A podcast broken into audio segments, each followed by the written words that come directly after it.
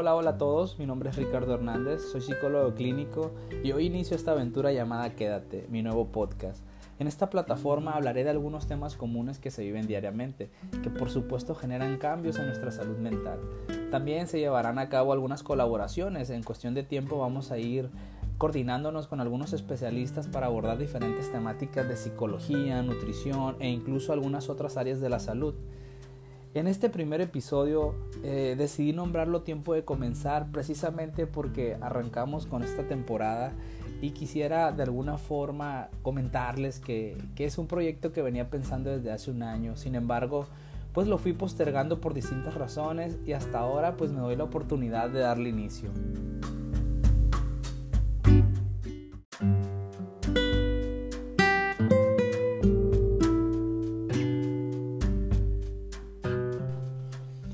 Bien amigos, vamos a dar inicio a lo que es directamente a la temática de tiempo de comenzar.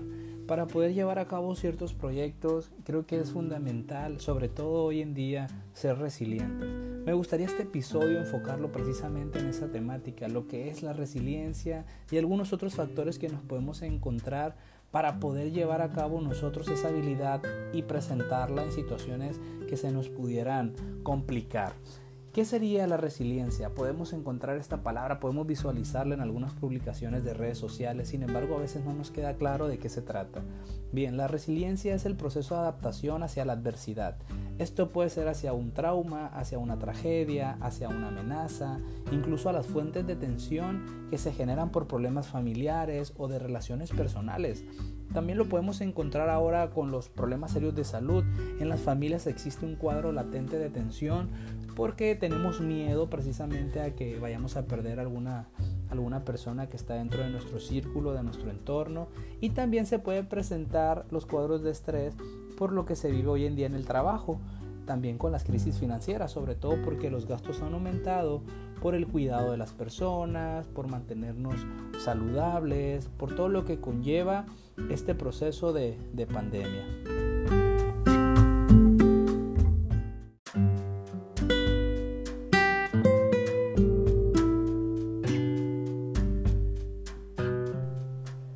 ¿Por qué no generamos resiliencia? Nosotros nos ponemos ciertos obstáculos que no nos permiten practicar esta habilidad, porque incluso la resiliencia no, no, viene de forma innata, no nacemos siendo resilientes. Nosotros tenemos que irla generando con base a las experiencias y la manera en la que resolvemos dichas experiencias desagradables.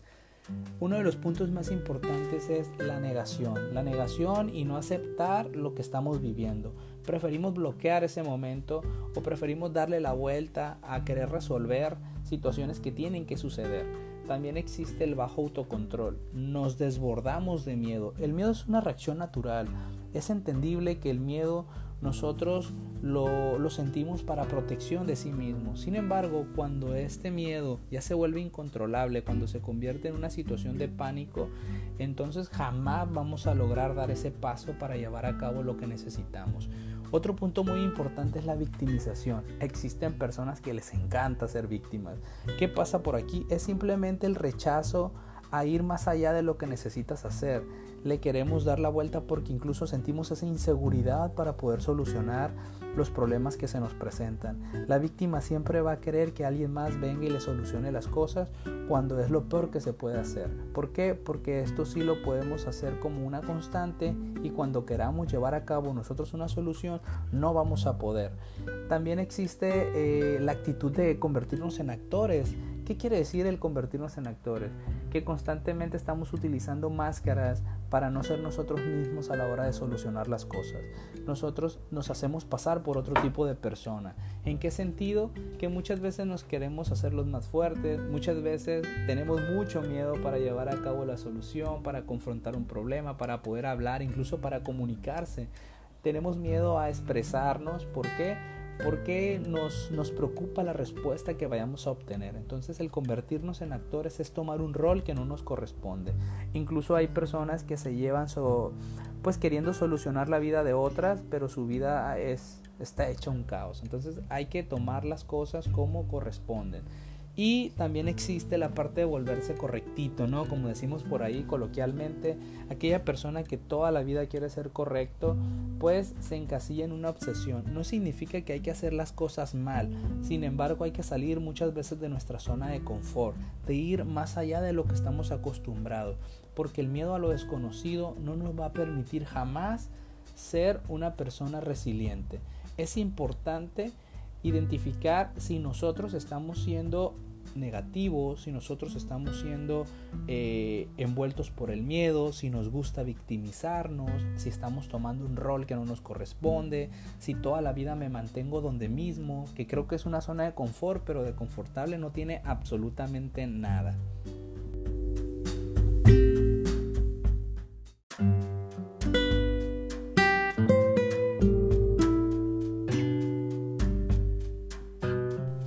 Sabemos muy bien que el miedo y los traumas son los motivos más grandes para detenernos en la elaboración, en el desarrollo de nuestra persona resiliente.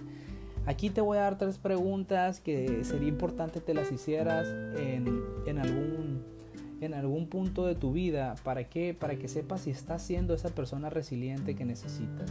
La primera es qué tanto espero de las personas, cuántas expectativas te haces de las personas que se encuentran a tu lado, amigos, pareja, familia. Entre más expectativas nos hacemos, muchas veces las decepciones terminan siendo más grandes. Es cierto que tenemos que confiar en las personas que están con nosotros, que están cerca, pero no podemos idealizarlas. ¿Qué, quiere decir? Que no podemos creer que son más allá de lo que nos han mostrado. Hay que ser conscientes, hay que ser objetivos, que lo que nos han dado es lo que ellos han decidido y pueden otorgarnos. No puedo esperar más allá de lo que ellos con sus actos me han hecho entender. Hay personas que todavía les falta crecer, por supuesto, pues hay que darles el tiempo. Sin embargo, yo no puedo, como dije anteriormente, idealizarlos de alguna otra manera que lo, de lo que hasta ahora ellos han reflejado. Otra pregunta es, ¿me hago responsable de mis problemas? Si yo siempre estoy pidiendo ayuda para resolver mis problemas, si yo siempre creo que no soy capaz de resolverlos o si yo en al contrario sí estoy siendo responsable, bueno, esto significa que vas en el camino adecuado para generar esta resiliencia. Otra de las preguntas muy importantes es, ¿realmente considero que estoy creciendo? Porque muchas veces nos estancamos hasta tal grado de creer que no tenemos las habilidades, que no tenemos la fuerza para ir más allá. Nosotros nos creemos a lo mejor una persona un poco hábil, creemos que no somos aptos para ciertos puestos, que no somos aptos para ciertas relaciones, entonces desde ahí, desde ahí yo siento que no estoy creciendo. Hay que ver qué tanto ha cambiado nuestra vida, por ejemplo, en los últimos dos años, en los últimos seis meses, en el último año, qué tanto ha cambiado ahora que estoy con esta persona, qué tanto ha cambiado ahora que me llevo... Eh, con este otro tipo de círculo social. Entonces ahí vamos a ir identificando qué tanto vamos creciendo. Aquí lo más importante es cuestionarte, porque muchas veces no estamos acostumbrados a voltear a ver hacia nosotros, de vernos al espejo y decir en qué punto estás. Hay que analizar qué tanto esfuerzo coloco en las cosas que quiero. Si yo no hago nada, si no soy constante, si yo me mantengo esperando que todo pase por su propia cuenta, difícilmente voy a ser resiliente. Necesito yo actuar, necesito yo ser entregado, necesito yo ser consciente de lo que está pasando, porque entre más consciente seas de lo que pasa a tu alrededor, más fácil puedes llevar a cabo la respuesta que necesitas para la situación que estés viviendo en ese momento. Es importante que siempre te cuestiones, es importante que siempre analices lo que está en tu entorno, lo que estás viviendo, cómo te estás comportando. Eso te va a dar las respuestas para ser una mejor persona, para tener una mejor relación, para tener un mejor desenvolvimiento, tus capacidades incluso intelectuales, mentales, tu salud mental va a incrementar. ¿Por qué? Porque de alguna manera no vas a esperar que sucedan cosas que quizás nunca vayan a pasar si no las haces tú mismo. Es fundamental.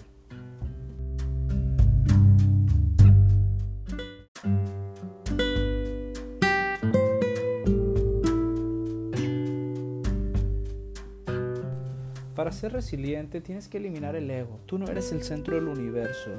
Eres parte de. La gente no va a venir a satisfacer tus necesidades. No te tienes que sobresaturar No tienes que llenarte de trabajo ni llenarte de actividades. También hay que descansar para que la mente se encuentre fresca a la hora de tomar decisiones. Suelta lo que no te pertenece. Tú no eres las creencias, los estilos, ni las modas, ni las formas de resolver de lo que es tu papá, tu pareja, ni tus amigos. Cada quien sabe cómo llevarlo a cabo, sobre todo por el tipo de experiencias que haya tenido durante su vida.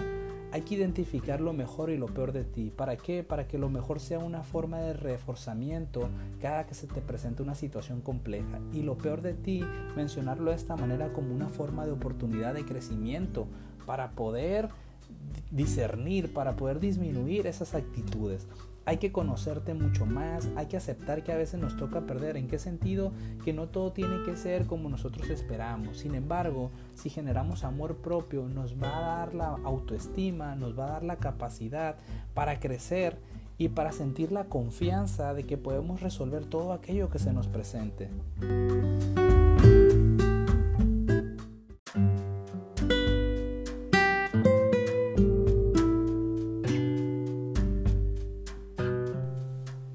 Es así que es importante practicar el optimismo. Sea optimista ante las situaciones que se presentan. Si es necesario reescribir tu historia, lo haces.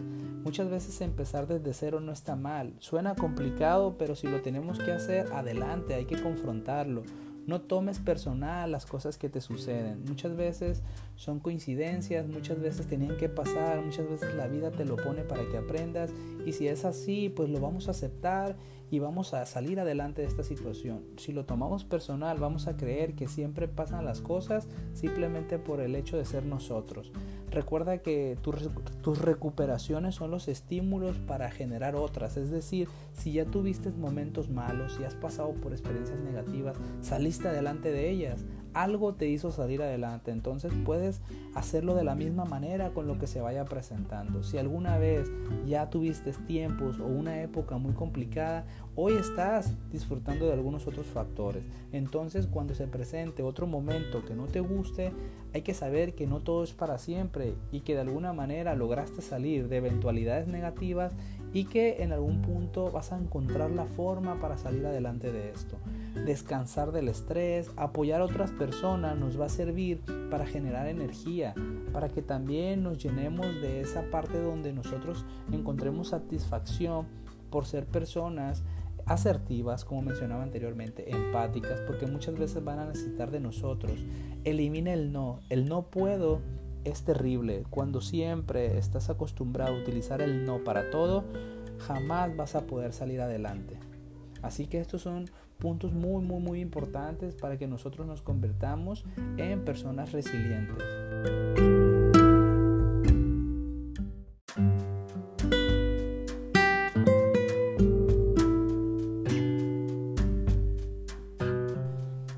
Estos puntos que te acabo de mencionar, si tú los practicas constantemente, encontrarás la habilidad de ser resiliente y tu vida será más sencilla. ¿Por qué? Porque la toma de decisiones se enfocará en cuestiones más prácticas. No te vas a complicar al momento de desear y querer hacer las cosas que te generan un problema. Sabemos que los traumas, sabemos que muchas ocasiones eh, miedos se van a mantener ahí, que van a existir nuevos, pero si nosotros generamos esta conducta, si aunamos a nuestra personalidad esta habilidad, por supuesto, que vamos a encontrar respuestas más sencillas para no complicarnos cada situación, cada momento ni cada experiencia.